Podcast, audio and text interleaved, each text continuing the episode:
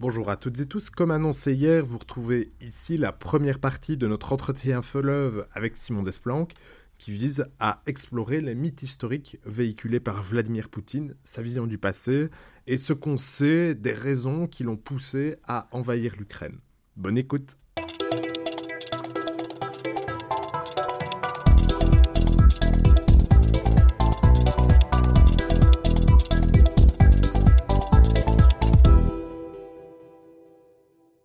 Bonjour à toutes et tous et bienvenue dans ce nouvel épisode de 20 minutes pour comprendre, le podcast qui vous aide à comprendre l'actualité internationale. Je suis Vincent Gabriel. Je suis Simon Desplanques. Et aujourd'hui, pour la première fois depuis le début de cette guerre, nous allons revenir à tiède sur la guerre en Ukraine.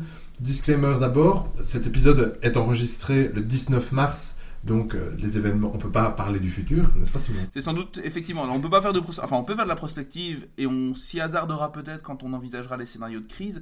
Mais surtout, c'est un épisode qui a une date de péremption, euh, disons à moyen, au mieux à moyen terme, parce que ce qu'on va dire ici sera sans doute intéressant, mais dans le contexte où c'est... En tout cas, on espère que ce sera intéressant, mais ce sera intéressant dans le contexte où c'est prononcé. Si maintenant, dans un mois, Vladimir Poutine parvient, je ne sais pas moi, à conquérir l'est, tout l'est du Dnieper, ou si Kiev tombe demain. Ou si Kiev tombe demain, effectivement. Alors, c'est pas l'heure du jour, mais voilà, ce qu'on dit ici euh, est sans doute amené à devenir périmé très vite, plus vite que le reste des épisodes de, cette, de, ce podcast. Et vous allez bien vite voir que donc il s'agira d'une discussion qui risque d'être assez longue, et donc on va la diffuser dans son intégralité, mais aussi on va saucissonner les grandes parties de celle-ci, on va fonctionner un peu à bâton rompu. Exactement, donc ce sera un épisode plus sur le mode conversation. Alors ça c'est pour le premier disclaimer. Alors le deuxième disclaimer c'est sur notre compétence, parce que euh, on pourrait se demander dans quelle mesure on est légitime pour en parler. Alors les auditeurs les plus fidèles du podcast savent que ma spécialité c'est d'abord les mythes des présidents américains à l'écran, etc., politique étrangère américaine par extension. Mais donc, du coup, pourquoi est-ce que je parle de, de la Crimée et de l'Ukraine? Eh bien, tout simplement parce que on a, Vincent et moi, énormément écouté, suivi d'experts qu'on vous recommandera en fait, alors soit à la fin de l'épisode, soit dans une capsule à part sur les personnes à suivre. Et le but ici, c'est vraiment de vous proposer une synthèse des gens qu'on estime être intéressants, si pas neutres, au moins dépassionnés dans leur analyse. Je pense pas qu'on puisse être vraiment neutre dans ce, genre de, dans ce genre de sujet. Euh, Vincent et moi sommes tous les deux très. Euh, voilà, on condamne très fermement l'agression russe, il n'y a aucun. Euh, voilà, notre position est très claire là-dessus, il n'y a aucune complaisance. Et on peut aussi ajouter tout de suite euh, l'autre disclaimer qui est que, et, tu l'as dit Simon, c'est l'invasion russe, c'est plutôt l'invasion de Poutine. Voilà, tout à fait. Euh, et donc, euh, on risque de parler des Russes, de l'armée russe, mais en fait, on ne généralisera bien entendu pas. La population russe n'est absolument pas responsable de ce qui se passe. Euh, donc c'est assez important. Euh, la seule chose que je ne veux pas voir écrite dans les commentaires, c'est vous êtes des russophobes. Non, clairement pas. Euh, moi, à titre personnel, la culture russe m'intéresse beaucoup. J'aimerais m'y intéresser davantage. J'aimerais lire davantage de Dostoïevski, davantage de Tolstoï, si j'avais plus de 24 heures dans une journée. T'as déjà lu Grossman. Hein. Voilà, j'ai déjà lu Vassili Grossman, oui. Mais donc voilà, au-delà de, au-delà du fait que je ne veux pas voir parler de russophobie, on en parle donc parce que pour moi, ce qui est important, c'est vraiment de vous proposer une forme de synthèse sur la base des des analyses de gens plus informés que nous. On n'est pas le but de, 20 minutes pour comprendre, c'est de faire de la vulgarisation aussi, parfois en présence d'experts ou d'experts. le faire à place. Parfois, on n'a pas l'occasion, les experts ne sont pas libres, ou ils sont trop peu, ou ils sont uniquement anglophones et on veut que ce soit un podcast francophone. Dans ce cas-là, on collecte l'information de qualité, on essaie de voir les débats, les points d'achoppement éventuels, et on confronte nos sources. Et on fait un travail alors de, synthétiseur, pas l'instrument de musique. bah, commençons peut-être par euh, le commencement, hein, donc dans la nuit du 24 février, Vladimir Poutine a, lancé ce qu'il a appelé une opération militaire spéciale. Мною принято решение о проведении специальной военной операции. Кто бы не пытался помешать нам, а тем более создать угрозы для нашей страны, для нашего народа, должны знать, что ответ России будет незамедлительным и приведет вас к таким последствиям, с которыми вы в своей истории еще никогда не сталкивались. Alors, tout de suite, on peut dire que les mots ici sont importants. Oui, les mots sont très importants et, et ont mis un peu la propagande russe en PLS. Hein. et j'inclus là-dedans Russia Today et Sputnik News. Alors là, du coup, ça va me falloir. Bien en PLS. Ah, qui ont été en PLS pendant deux jours, y compris euh, dans, dans, le monde francophone. Alors, d'ailleurs, ce sera l'occasion pour moi de revenir euh, sur la controverse liée à la fermeture de Sputnik et Russia Today. Si vous vous indignez de la fermeture de ces deux chaînes en, dans l'espace francophone, c'est très bien, mais alors je voudrais que vous vous indigniez aussi pour cette chaîne de télévision euh, de propagande djihadiste qui a été fermée en 2016 ou en 2017 si vous êtes à ce point concerné par la liberté d'expression. Le problème de Russia Today a été bien résumé par un, je ne sais plus qui exactement, mais au tout début de la crise, c'est que ce sont, c'était des chaînes qui, pour 80%, diffusaient un contenu tout à fait lisse, tout à fait normal et en soi tout à fait neutre, on peut le dire. Et parfois même qualitatif. Vous aviez des gens comme Tadi, etc., des journalistes de France Inter, et Jean Lopez, Jean Lopez qui intervenaient. on ne peut pas le suspecter de complaisance. Pas du tout, pas du tout. Mais par contre, pour les 20% restants, c'était une, euh, une information qui était éminemment criminaux-compatible, au point que, en fait, le, Russia Today et Sputnik News avaient pour objectif très clair d'appuyer sur les faiblesses des sociétés démocratiques pour servir, disons, de, de bras propagandistes de, de, la politique de Moscou qui vise à affaiblir l'Union européenne. Et d'ailleurs, on pourra revenir sur pourquoi l'Union européenne est peut-être la vraie cible de l'agression la, de russe en Ukraine plus que l'OTAN.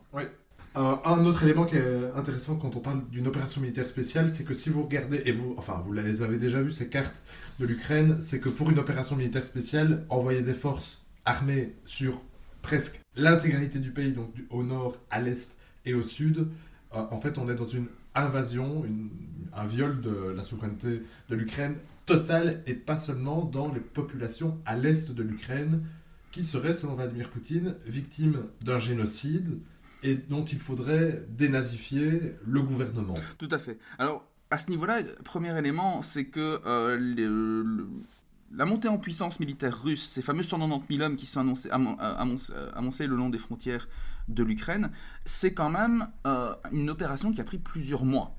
C'est-à-dire que l'opération a été planifiée par Poutine des mois et des mois à l'avance. On a, on a, des mouvements de troupes depuis presque un an, en fait. Et l'Ukraine n'a tiré assez tardivement que la sonnette d'alarme, en réalité, et euh, a même joué jusqu'au bout la stratégie euh, d'apaisement, dans le sens où les États-Unis étaient très vocaux, si vous vous rappelez bien, en janvier, début février, bah, sur le risque d'une invasion russe. En fait. C'est eux qui ont pratiqué euh, la politique de Biden de l'open sky diplomatie. Donc on a des sources, on les communique aux alliés, mais aussi au monde entier.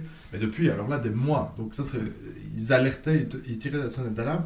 Et si je, me permets d'interrompre, c'est pour te poser une question qui, moi, m'intéresse euh, et dont je n'ai pas encore trouvé la réponse, mais ne s'agit-il pas là d'une revalorisation du renseignement américain Alors, c'est hyper intéressant. Donc, je t'explique ma question, puis je, t'entends. Donc, en 2003, euh, les États-Unis envahissent l'Irak euh, sous prétexte euh, que l'Irak développerait des armes nucléaires, des armes chimiques. De destruction massive. De destruction massive. C'était des preuves fausses. Totalement fausses. Colin Powell qui s'est humilié. Euh, Colin Powell, on a fait un reaction shot là-dessus d'ailleurs. J'allais le dire. Euh, Colin Powell qui s'est humilié au Conseil de sécurité de l'ONU. Qui en aura toujours voulu à Bush jusqu'à la fin de sa vie. Il a fait subir ça. Et, donc, bah, jusque-là, on ne faisait plus trop confiance en fait aux Américains, il faut bien le dire. Clairement. Et ici, de un, les réseaux de renseignement avait les plans d'attaque. Mhm. Euh, on ne sait pas comment, c'est d'ailleurs très bien pour euh, les, probablement les espions concernés. Deuxièmement, l'ont communiqué aux Alliés. Et troisièmement, ont eu raison. Alors là, raison avant tout le monde. Et personne, pas même les Ukrainiens, ne les croyait. Et on disait tous qu'ils exagéraient. Alors qu'est-ce que tu penses de tout ça? Alors moi, je pense qu'effectivement, la raison pour laquelle on disait qu'ils exagéraient, bah, c'est justement parce que le précédent de 2003. Et euh, on se disait, oui, mais c'est pour servir un agenda. Ils sont en train de. Voilà, donc président de, le précédent pardon, de l'Irak, de ce mensonge qui, il faut le dire, est quand même euh, l'une des. Euh, à titre personnel, quand on, on dit. On a, parfois tendance à me dire, je, tu, es pro-américain, etc. Alors non, pas du tout. Et notamment, l'une des questions, l'une des choses que je reproche le plus aux Américains, c'est effectivement cette invasion de 2003 qui était inutile et qui a précipité une situation désastreuse en interne et, en international, et etc. Les bouleversements géopolitiques ont créé on crée énormément de problèmes. Effectivement. Hein, euh, notamment avec la Russie. Notamment, notamment avec, disons, dans, et puis même quand on dit, quand Trump disait oui. Euh, la guerre d'Irak a créé, enfin les Américains ont créé l'État islamique, bien quelque part, ah c'est pas, pas totalement faux. Hein, il faut, faut, bien le reconnaître qu'effectivement cette invasion-là est à l'origine de, ben, de l'essor de l'État islamique tel qu'on l'a connu par la suite euh, et qui a commencé à sévir véritablement à partir de 2014 euh, comme on l'a su après. Mais donc, à ce niveau-là, donc, ce précédent, il, il, était très lourd à faire passer. C'est vraiment un passé qu'il ne voulait pas passer et qui explique pour moi, pour partie, la méfiance qui a, euh, qui a présidé euh, dans les semaines qui ont précédé l'invasion. Et alors, aujourd'hui, par contre, on peut dire que d'une certaine manière, les Américains ont joué la carte du jet d'Open Sky, etc. Mais clairement, en réalité, ils ont vraiment joué carte sur table. Et ils ont pour partie racheté cette dette qu'ils avaient engrangée en 2003 avec l'invasion de l'Irak. C'est évident pour moi que là, pour le coup, les Américains ont regagné en crédibilité. Alors, pour les informations qu'ils ont utilisées, alors l'une des explications que l'on peut avancer sur pourquoi les Américains ont pu dire qu'il y avait une invasion, ben en fait, on parle quand même des États-Unis. Ce sont des pays, c'est un pays qui, comme, comme la Russie d'ailleurs, a des satellites militaires de surveillance. Qu'est-ce qu'ils ont pu voir et qu'est-ce qui, a, qu'est-ce qui a pu leur faire dire qu'il y avait effectivement une invasion en cours de préparation? Eh bien, en fait, c'est assez simple. Le, le, le discours russe était de dire c'est une opération d'entraînement sur les frontières. Sauf que quand on parle d'une opération d'entraînement, est-ce que vous êtes en train de préparer des premières, deuxième, troisième lignes avec des hôpitaux de campagne en arrière? Exactement. Alors, les hôpitaux de campagne qui sont voilà. intéressants. Pourquoi développer et amener aux frontières autant d'hôpitaux de campagne qu'on déploie et qu'on prépare? Alors pas vraiment aux frontières, mais donc sur les troisième lignes. Alors pour les auditeurs qui ne seraient pas familiers des notions de première, deuxième, troisième ligne, c'est quoi? Bah, Quand vous faites un exercice, une première ligne, bah, c'est juste, vous avez euh, une concentration de troupes sur un endroit précis, donné, et vous n'avez pas forcément besoin, vu que l'exercice est amené à durer quoi? Une, deux, peut-être trois semaines, vous n'avez pas forcément besoin d'un approvisionnement logistique important, et encore moins d'hôpitaux qui, eux, étaient situés sur la troisième ligne. Donc pour schématiser très grandement, les troupes d'assaut sont en première ligne, en deuxième ligne, vous avez des réserves importantes de munitions qui seront ensuite amenées par camion pour alimenter, pour alimenter la première ligne, et éventuellement des troupes fraîches, et en troisième ligne, vous avez encore davantage de munitions, et des hôpitaux de campagne à l'abri des projectiles, etc., pour soigner les blessés, évidemment. En cas d'exercice, bah, la première ligne suffit, puisque vous n'êtes pas là pour longtemps, vous amenez suffisamment de matériel, c'est tout. En réalité, on a commencé à s'inquiéter de quelque chose quand on a vu ce déploiement en première, deuxième, troisième ligne avec des hôpitaux où là on se disait, mais c'est quand même bizarre que ce genre de. de, Il n'y avait pas de main morte. Voilà, il n'y avait pas du tout de main morte. vrai matos qui se déployait pour un exercice, c'était. Oui, et surtout, on peut se dire, mais sur plusieurs mois, ça fait un an hein, qu'on parle, un, un, petit peu moins d'un an qu'on parle de, de cette accumulation de matériel à la frontière de l'Ukraine. Donc pour le coup, les Américains ont bien fait leur travail. Alors, deux choses pour terminer sur ce point. La première, c'est intéressant et c'est bien vu d'un point de vue symbolique et politique. Du coup, ça pose la question de maintenant, vu que les Russes savent ce que les Américains savaient, ils vont pouvoir peut-être à l'avenir bah, prendre des contre-mesures, faire en sorte que les informations que les Américains ont pu découvrir ne soient plus découvertes aussi facilement à l'avenir. Donc ça a un coût stratégique cette fois, quand vous révélez à ce point vos sources. C'est-à-dire, ben voilà, vous dites implicitement ce que vous avez comme capacité de surveillance, et donc vous donnez à l'adversaire les capacités de contrer, de contrer à l'avenir. Mais ça a peut-être aussi un gain stratégique parce qu'il me semble en tout cas que 2003 puis la présidence Trump avait décrédibilisé l'allié américain. C'est pour ça d'un point de vue symbolique c'était important. Ouais, exactement. Deuxième point, ah oui, alors le deuxième point c'est qu'effectivement au niveau du renseignement il y avait quand même pas mal de choses qui étaient déjà visibles avec les outils classiques, notamment Le Monde, deux semaines ou trois semaines avant l'invasion russe, avait fait une super vidéo où eux-mêmes utilisaient les outils de ce qu'on appelle le SINT. Les vidéos, oui, voilà. Ça, oui. Et à ce niveau-là, la guerre la dynamique, la grammaire de la guerre, elle reste. On peut toujours la, lire à l'aune du prisme clausewitzien, mais la manière dont on l'a fait, elle a radicalement changé. Notamment, vous avez TikTok qui est abondamment utilisé. Je sais pas si. Voilà, notamment euh, Tinder a joué un rôle intéressant. Euh, je ne sais pas si tu le savais, Vincent. En gros, on a réussi à catcher la localisation de soldats russes qui avaient laissé Tinder allumé sur leur téléphone. Donc, chers auditeurs, gardez espoir, Tinder peut être utile. Tinder peut être utile. Tinder peut être vachement utile. Mais donc, à ce niveau-là, on voit bien que les techniques de renseignement ont largement. Enfin, disons que l'OSINT, l'Open Source Intelligence, s'est radicalement développé avec le, et a radicalement modifié la face du renseignement aussi. Et, euh, je lisais, je ne sais plus qui, hein, mais qui indiquait que en temps normal, le directeur de Bellingcat, donc, qui font euh, des enquêtes. Euh, Essentiellement sur la Russie d'ailleurs. oui. Et qui indiquait qu'en temps normal, bah, pour qu'il y ait une communauté OSINT, hein, donc d'Open Source Intelligence, il faut quelques mois. Et ici, en fait, pour cette guerre en Ukraine, ça s'est fait presque. En fait, ça s'était même fait avant le début de cette guerre. Non, tout à fait. Alors, du coup, parmi les sources qu'on vous recommandera, il y a deux, trois comptes OSINT qui sont excellents. Hein. Des comptes de gens qui suivent le matériel militaire. En anglais, effectivement. Euh, mais disons que c'est de l'anglais de cuisine. Hein. c'est pas très, euh, c'est pas l'anglais très élaboré. Euh, parce que pour, la, pour certains, certains sont pas francophones, sont pas anglophones, tout simplement. ce sont des francophones, des russophones, ou peu importe. Donc, c'est c'est du simple English à ce niveau-là. Donc, pas, de, pas une grosse barrière non plus. Et surtout, ce sont des gens qui ont des technique, euh, enfin c'est impressionnant, un sens de l'analyse et surtout une patience absolument, euh, absolument remarquable à ce niveau-là. Par exemple, Bellingcat expliquait qu'il recouvre en fait toutes les caméras de sécurité pour suivre en fait le convoi. Par exemple. Euh, des convois, donc c'est absolument incroyable. Mais peut-être peut-on revenir sur le discours de Vladimir Poutine et les deux éléments qui sont centraux et qui sont des mythes. Hein. Tu as, expliqué, Simon, que tu étais particulièrement compétent pour les disséquer. Et là, pour le coup, on, on aura des choses à dire parce que le, nombre de mythes véhiculés par ah, Vladimir Poutine est impressionnant. Et à ce niveau-là, on est au carrefour de nos. Vincent est historien de formation et du coup, on est au carrefour de, ah, nos expertises respectives. Et donc, comme je vous l'ai dit, Vladimir Poutine a dit qu'il allait dénazifier et arrêter, donc dénazifier l'Ukraine et la junte, soi-disant militaire, que représentait le gouvernement ukrainien, et stopper un génocide. Alors, du coup, euh, Vincent, je pense que c'est peut-être l'occasion de revenir sur, à très très très très grand trait, l'histoire de l'Ukraine dans le temps très long, euh, et de revenir sur pourquoi ce mythe de- des nazis ukrainiens est aussi prégnant aujourd'hui, en quoi, et qu'est-ce qu'il dit de, de la relation Ukraine-Russie? Et donc, pour être simple, il faudrait se rappeler donc de la Deuxième Guerre mondiale, euh, au cours de laquelle, dans un premier temps, il est vrai que certains Ukrainiens ont collaboré avec l'armée allemande, la Wehrmacht, et donc avec des troupes nazies, pour évacuer un agresseur qu'ils considéraient comme étant l'agresseur qu'ils estimaient être l'armée rouge, l'armée soviétique. Et alors, effectivement, pourquoi est-ce que Ça, ces Ukrainiens... C'est un fait historique. Alors, pourquoi est-ce que ces Ukrainiens ont collaboré, certains plus que plus qu'ils n'auraient dû pour obtenir simplement l'indépendance de l'Ukraine, euh, avec les nazis Bien, en fait, il faut se remettre dans la perspective du XXe siècle.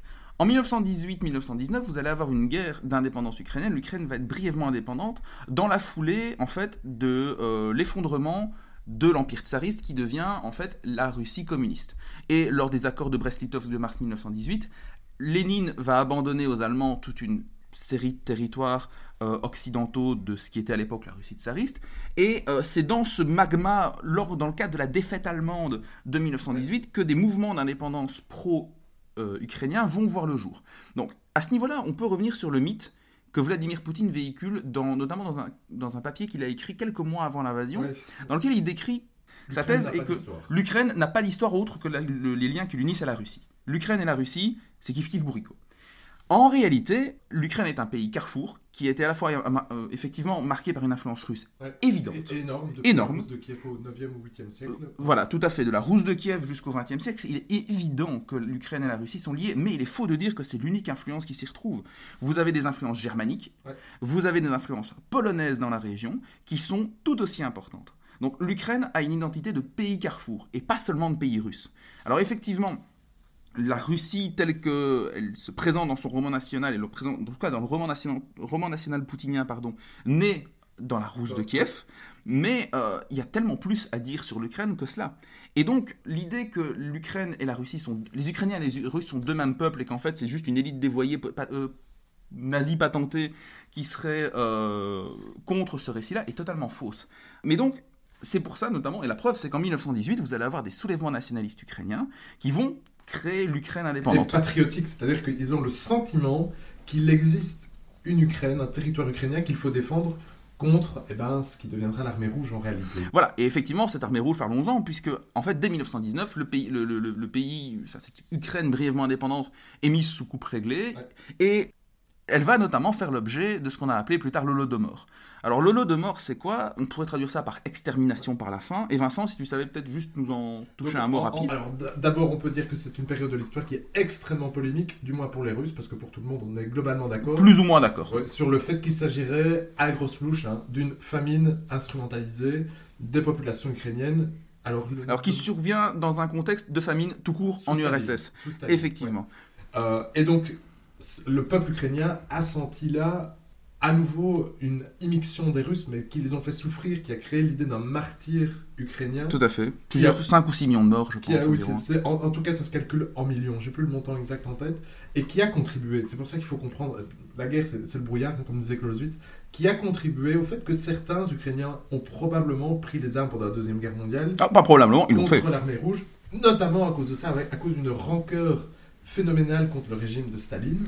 Oui, mutatis mutandis, on peut dire que les Ukrainiens, certains Ukrainiens ont le même rapport avec la Russie que certains Polonais, en fait. Exactement. C'est-à-dire une histoire où, certes, il y a une histoire partagée, mais aussi une histoire surtout de souffrance réciproque, Ouais. infligée l'un par l'autre, et avec, disons, des, des griefs très forts à l'égard des Russes. Alors, par rapport à ça, les chiffres que tu cites sont intéressants. Je vais m'appuyer sur une intervention sur Twitter de Anna Colin Lebedev, qui est euh, professeure de Sciences Po et sociologue de formation Ouais. à Paris-Nanterre, et qui disait, voilà, en gros, pendant la Seconde Guerre mondiale, vous allez avoir 4 millions de Russes, euh, de pardon, d'Ukrainiens qui vont servir dans l'armée rouge, donc l'armée de l'Union soviétique. Et vous allez avoir à peu près 200 000 Ukrainiens qui vont activement collaborer avec l'armée allemande d'occupation. Alors, là-dedans, il faut distinguer deux, grandes motivations de la part de ces, euh, de ces individus. La première, c'est, ben, ils sont les héritiers d'une pensée nationaliste, et à ce niveau-là, ils estiment que la seule manière d'obtenir une Ukraine indépendante, c'est de collaborer. À ce niveau-là, j'ai envie de dire, les, les Ukrainiens sont un petit peu comme certains Flamands Ouais, pendant la Seconde Guerre mondiale en Belgique. euh, voilà. Ah désolé Vincent, Ouais, de couper non, sous le non, pied. mais oui. Oui, oui. Donc voilà, l'idée c'est ça. Et puis vous avez, et il faut pas se mentir, un antisémitisme évident. Mais cet antisémitisme, est-ce qu'il est plus développé en Ukraine qu'en Pologne à l'époque? Je vous rappelle qu'au Ou que dans lendemain, l'armée rouge, ou que dans l'armée rouge, je vous rappelle qu'au lendemain de la Seconde Guerre mondiale, alors que les Juifs qui ont péniblement survécu au camp de concentration rentrent en Pologne, vous allez avoir un massacre qui va survenir quelques mois après la Shoah, au début de l'année 46, où euh, en gros un village polonais va exterminer toute une série de Juifs parce que en fait des gamins avaient, euh, on pourrait appeler ça partie de cache-cache qui tourne mal.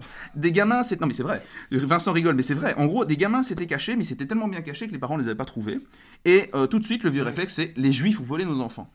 On est en 46 en Pologne et euh, ben, il y a des Juifs qui, vont, qui ont survécu au camp, qui vont se faire euh, massacrer parce qu'on a perdu les enfants. Puis deux jours après ou trois jours après, les enfants reviennent. Pas les Juifs assassinés du coup. Mais donc, pour vous dire que l'antisémitisme, il est, il est présent dans cette société, dans ces sociétés-là, il est indubitable. Et donc, ce serait faux de dire que les Ukrainiens n'ont pas collaboré. Donc, prenez les chiffres que j'ai dit tout à l'heure, 5% d'Ukrainiens, euh, en gros, la masse de collaborateurs ukrainiens, c'est 5% des effectifs de l'armée rouge. Et ce que deux petites pré- enfin, complétons aussi. Donc c'est pas d'abord parce que les Ukrainiens ont collaboré contre l'armée rouge qu'ils étaient tous nazis.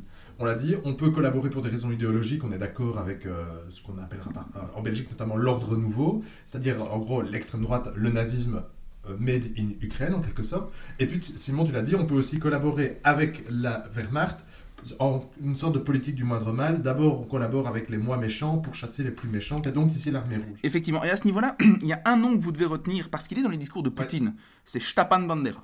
Stepan Bandera est un type qui a euh, effectivement un un CV pour le moins trouble. C'est-à-dire que c'est un nationaliste ukrainien, mais qui a effectivement quelques sympathies pour les Allemands. Alors, les Allemands vont tantôt le mettre en camp de concentration, tantôt en résidence surveillée. Le gars, il va un peu tout faire dans le Troisième Reich. Mais disons que ils vont pas l'assassiner parce qu'il est vu comme un idiot utile quelque part, et en même temps, il partage certaines connivences de vue. Disons que c'est pas non plus un parangon de démocratie. On va pas Oui, se mentir. oui, oui, alors Bandera, là, c'est- euh, c'est pas Václav Havel. hein. Donc, euh, à ce niveau-là, il est, il, il- il est dubious. Mais effectivement, le fait que le mot de bandériste revienne dans la bouche de Poutine est super intéressant parce qu'on a clairement affaire à ce que Valérie Rousseau appellerait, et pas qu'elle, mais un passé qui ne veut pas passer. Et en tout cas, à une instrumentalisation très nette du passé. Et ça m'amène à un autre point qui, pour moi, résume l'une des seules certitudes qu'on peut à ce stade avoir sur cette guerre en Ukraine. Je pense sincèrement, et je ne suis pas le seul du tout, que Poutine s'est auto-intoxiqué avec ce, ce récit d'une clique de nazis à la tête de l'Ukraine. C'est ça. Et donc, je termine là-dessus en disant que, en gros, pour les auditeurs belges ainsi que pour les auditeurs français, dire que les Ukrainiens, les Ukrainiens sont tous des nazis aujourd'hui parce que certains ont collaboré pendant la Seconde Guerre mondiale. Dans ce cas-là, alors- chers amis français, vous êtes nazis. Et les Belges aussi d'ailleurs. Et hein. Belges aussi, oui. Euh, Léon de Grelle et la Légion Wallonie, par exemple, euh, sont donc euh, ces Belges qui ont collaboré de leur plein gré avec euh, le, le régime nazi et qui ont été combattre sur le front de l'Est. Donc vous voyez que ce mythe ne tient pas, que c'est un mensonge. Oui, mais Ah, Vincent, mais- on va te rétorquer dans les commentaires si on n'en parle pas maintenant que le régiment Azov, ils ont des croix gammées et il y a des nazis dans cette histoire. Ah ben parlons-en tout de suite. Et, Privat Sector, alors. Donc, Pravi Sector et, Pravi Sector, pardon. Pravi Sector et euh, le, le régiment d'Azov, ce sont donc des milices ukrainiennes Indépendante de l'État. euh, indépendantes de l'État et qui se sont constituées en réaction, on peut le dire tout de suite, à l'invasion en fait de l'Ukraine, de, de la Crimée Qui était l'Ukraine. par Vladimir Poutine. Et donc vous aviez là en effet des personnalités d'extrême droite, certes, qui ont pris les armes. Ultranationaliste. Pas forcément nazi, mais ultranationaliste, Mais, clairement. euh, avec une petite fascination pour le soleil noir, c'est-à-dire pour Stéphane François, si tu nous entends. c'est-à-dire pour l'occultisme nazi sur lequel on a déjà parlé. Donc qui baignait Avec Stéphane François. dans cet imaginaire d'extrême droite euh, et qui ont donc voulu prendre les armes, ben, peut-être pour- un rejet euh, de, de Vladimir Poutine, euh, mais aussi à nouveau pour cette volonté de défendre le territoire ukrainien. Donc il existe en effet encore aujourd'hui des milices qu'on pourrait catégoriser d'extrême droite. Toutefois, et euh, Entendons-nous bien, ce sont. Oui, voilà, Anakola Lebedev le précise bien. Ce sont deux bataillons sur 30 contre l'armée ukrainienne. Et alors, j'ai même envie de pousser le vice plus loin pour reprendre une petite boutade que j'ai vue sur Twitter, endroit des boutades bien senties par excellence. Que. euh, c'est. À la rigueur, en fait, l'ex- l'explication qu'il y a derrière l'émergence de ces milices, c'est plutôt qu'on n'a pas assez aidé l'Ukraine avant à s'armer. Et qu'il a fallu faire appel à des milices privées avec des gens qui sont limite barbouzes pour se défendre et effectivement avoir une armée qui puisse faire face à une nouvelle agression. Euh, et on a bien vu que finalement la nouvelle agression, bah, a effectivement eu lieu, elle est plus violente que celle de 2014. Peut-être que si l'armée ukrainienne avait été mieux dotée eh ben, on n'aurait pas dû faire appel à ces types recommandables. Et puis, autre remarque, il faut quand même pas se mentir. Quand on rentre dans l'armée, de manière générale, l'armée et les, tout ce qui touche à l'ordre, au maintien de l'ordre, c'est pas précisément un repère de gauchistes. Hein. On, va, on, va, on, va, être, on va être, franc. on va être franc. En France. Mais été prouvé par des travaux des sociologues. Et voilà, notamment en France, la police, 44% des policiers seraient prêts à voter Marine Le Pen. Et je sais pas si quand il y avait Zemmour ou pas. Mais donc, il faut bien. Je, je, ne dis pas tous les flics sont forcément. ou tous les, tous les soldats sont des gens d'extrême droite. C'est faux. Et à titre personnel, moi, c'est une carrière que j'avais à l'époque envisagée. Et spoiler, je ne suis pas d'extrême droite. Donc, du coup, non, tous ne le sont pas, mais il faut constater que le maintien de l'ordre et ce genre de fonction eh bien, attire un profil particulier de gens. Pas essentiellement, pas une majorité, mais un nombre plus important, plus représentatif que dans la société lambda. Et en outre, euh, il a été prouvé par euh, des, travaux des sociologues que tous les membres de Pravi Sector ne sont pas des nazis. Et puis, on peut peut-être, pour clôturer ça, quand même, il faut rappeler que euh, c'est pas Volodymyr Zelensky, donc le président ukrainien, qui finance les partis d'extrême droite partout en Europe c'est Vladimir Poutine. C'est en Russie qu'il y a le parti, je pense, qui s'appelle Libéral et Démocrate, qui est un vrai parti d'extrême droite. Qui n'est ni libéral ni démocrate donc. Comme il le porte dans son nom. Et puis on peut rappeler que euh, pendant que se sont succédés 4 ou 5 présidents ukrainiens, il y a eu un, alors on pourrait dire un et demi, un président en Russie avec euh, la parenthèse Medvedev. Non, effectivement, l'Ukraine n'est pas une démocratie parfaite, hein, ne nous mentons pas. Ah, la corruption est encore endémique, etc. Les Papers l'ont montré, c'est incontestable. Et d'ailleurs, on en reviendra, mais euh, Zelensky, c'était pas non plus un ange. C'est pas un ange, hein, non, mais clairement, on est, on est bien d'accord sur le fait que l'Ukraine est une démocratie imparfaite, mais c'est au moins un régime qui essaye.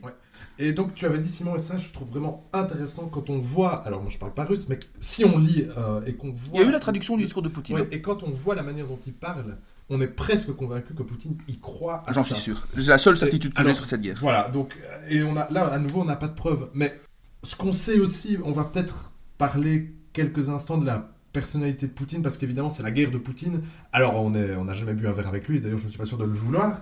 Alors, ce serait peut-être notre dernier. Ce serait, serait l'occasion d'en profiter.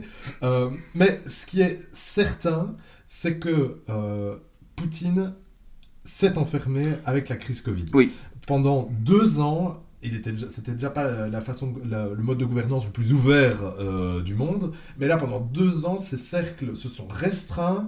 Euh, la distance physique qu'il instaure avec ses plus proches, proches pardon, conseillers euh, est de plus en plus marquée. Donc là, il y a eu un environnement mental qui s'est refermé sur Vladimir Poutine, qui déjà de base était en proie à ce qu'on appelle le délire obsidional de la Russie, qui est donc celui du sentiment que la Russie est depuis toujours menacée par les autres puissances qui souhaite mettre des bâtons dans les roues euh, de son développement international. Alors effectivement, au niveau de ce délire obsidionel que tu viens de nommer et que tu as heureusement promptement défini, je pense qu'il faudra... Alors je ne pense pas qu'on va s'apesantir sur cette question-là maintenant de l'OTAN. Alors on peut simplement dire qu'effectivement, on va sans doute en parler avec Tanguy Deville euh, dans, quelques semaines, ou une ou deux semaines, euh, mais simplement pour dire qu'effectivement, l'un des, grands récits véhiculés par la propagande pro-russe et les, les, discours russes classiques, en fait, depuis en gros 2004, et on reviendra sur pourquoi cette, date-là est importante, c'est effectivement les dates, euh, l'élargissement successif de l'OTAN et euh, l'OTAN qui menacerait les frontières de la Russie, etc. Alors peut-être quelques balises de réponse. D'un côté, la présence, américaine, la présence militaire américaine en Europe n'a jamais été aussi faible depuis 30 ans. Il y a un excellent article de The, Conversation qui a été publié sur ce point deux, trois semaines avant l'invasion qui fait très clairement le point. Il y a en Europe occidentale 60 000 soldats américains, la moitié sont en Allemagne. Euh, essentiellement, notamment du côté de Rammstein. Euh, pour saluer ici, euh, le groupe évidemment.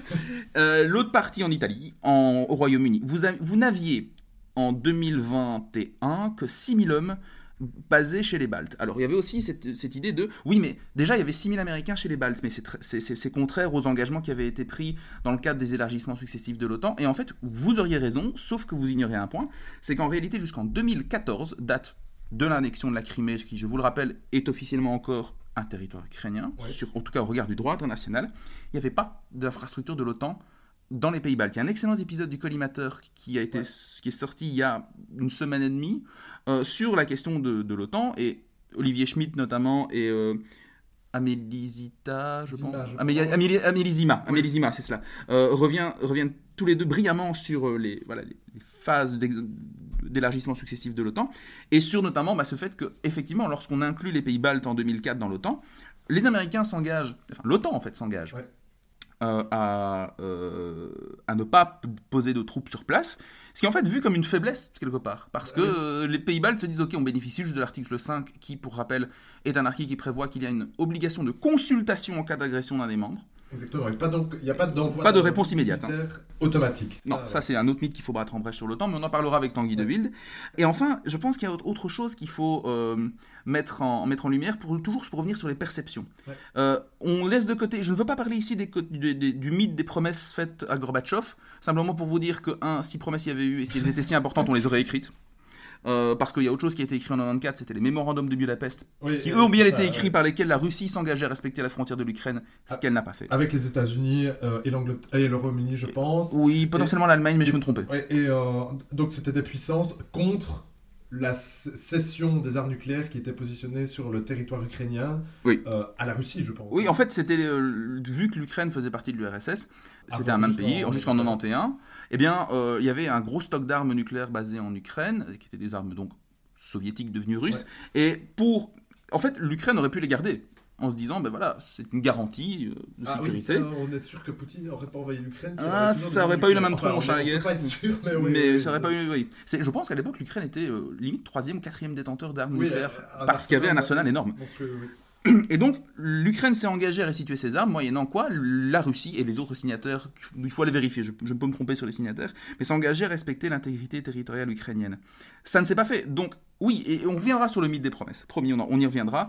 Euh, mais déjà, pour dire aussi que ce qui est intéressant au point, des- point de vue des perceptions, c'est que là où je suis sûr d'une chose, c'est que les Russes transposent le mode de fonctionnement du pacte de Varsovie Ouais.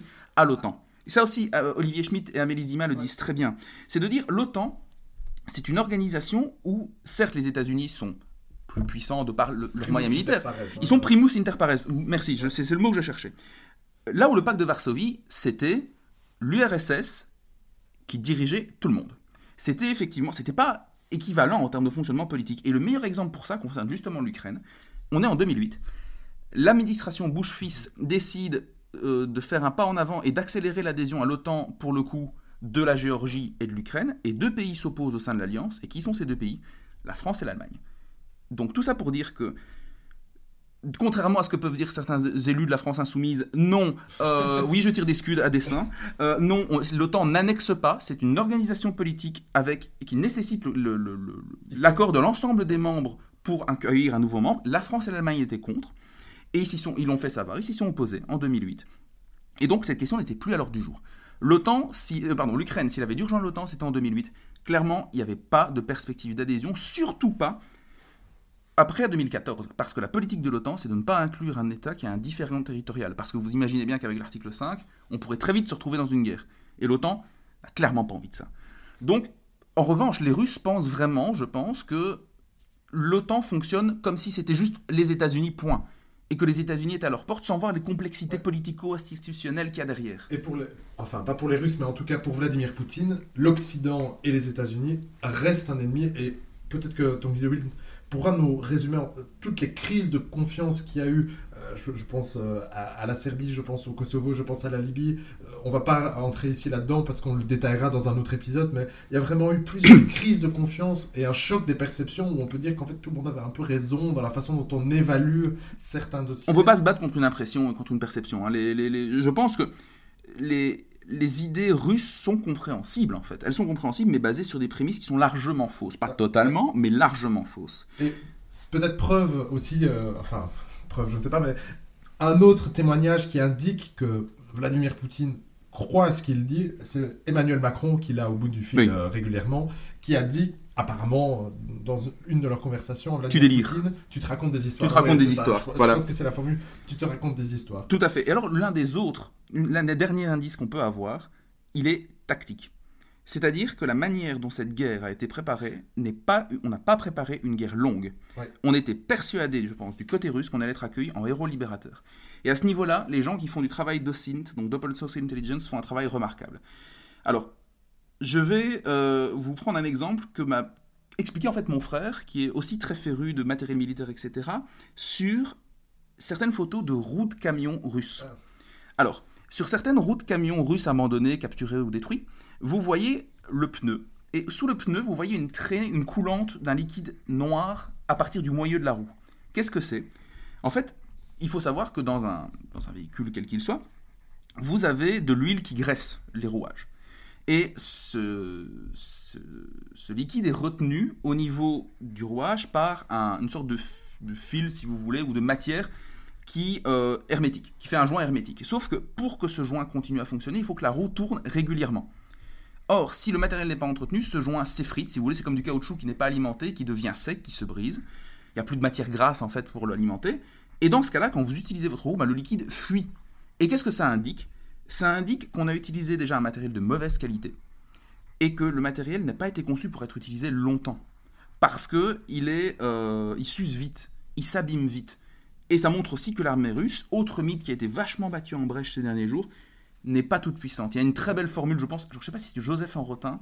L'armée russe, c'est des hommes assis sur une masse de matériel énorme, plutôt pas trop mauvais, mais quand même vieillissant dans l'ensemble. les Russes adorent euh, c'est très viriliste. Là, il y a les études de gens qui ah vont nous dire des choses. Ils adorent faire défiler leur nouveau T-14 Armata et parler du missile Satan 2. Allez, je, préfère les, bons vieux T-82. Les bons vieux T-80, pardon, et T-72. Je suis plus sensible à ce charme, ce charme froidiste. Mais, euh, mais bref, ouais. Donc, ils adorent faire leur défilé du 1er mai, sortir, par, se, se masturber euh, rhétoriquement sur le Satan 2, missile qui n'existe que dans l'esprit de ceux qui veulent y croire, parce qu'il n'est pas encore opérationnel. Effectivement, ça fait partie de leur discours. Je suis tombé sur un, commentaire Twitter qui m'a fait mais, hurler de rire. Quelqu'un qui disait mais vous êtes sûr qu'on veut s'en prendre à la Russie? Ils ont six porte-avions. Non, les Russes ont zéro porte-avions ennemi. Le Kuznetsov n'est le, le, Charles de Gaulle. J'adore faire des blagues sur le Charles de Gaulle. C'est aussi drôle que les blagues sur les 35. Mais le Charles de Gaulle est un porte-avions à catapulte. Oui, et très et, qui marche bien. Le problème, c'est qu'ils n'en ont pas de, les Français, mais ceci est une autre histoire. Et le problème des Français encore aujourd'hui, c'est qu'ils n'ont pas de Charles de Gaulle tout court, si je peux me permettre. C'était une blague politique. Euh, mais du coup, effectivement, euh, le, matériel russe, il, est il y a une sorte d'imagerie de l'armée rouge qui est largement diffusée par la Russie, alors qu'en réalité, sur le terrain, ben, il y a quelques troupes qui sont efficaces, et puis le reste, on a affaire à des conscrits, c'est-à-dire des gens de 18, 19, 20 ans, qui sont en service militaire et qui se retrouvent là, embrigadés euh, sur le terrain, euh, sans trop savoir où ils sont pour certains. Visiblement, ça aussi, c'est une information qu'on devrait nuancer. Là, il y a des nuances à avoir. Est-ce que vraiment il y a tant de conscrits que ça? Est-ce que vraiment ils savent pas où ils sont? Ou est-ce que c'est juste quelque chose qu'on leur dit de raconter pour éviter euh, de se faire bolos sur l'arrière? J'en sais rien.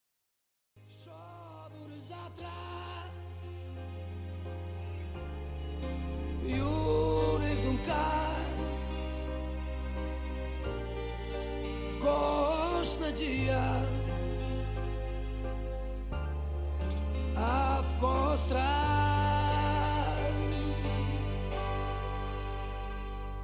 Illácale, coge mi luciar.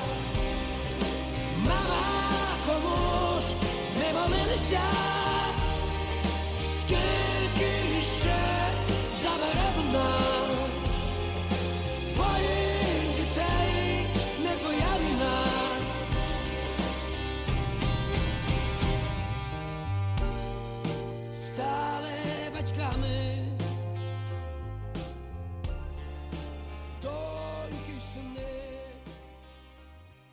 Voilà, c'est donc sur cet extrait de Okean Elzy, dont je ne sais pas vous dire le titre, c'est un groupe de rock, un des plus grands groupes de rock ukrainiens, que nous vous laissons pour ce premier chapitre de notre grande discussion euh, avec Simon Desplanques sur la guerre en Ukraine.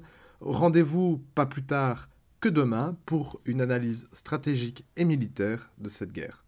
Bonne journée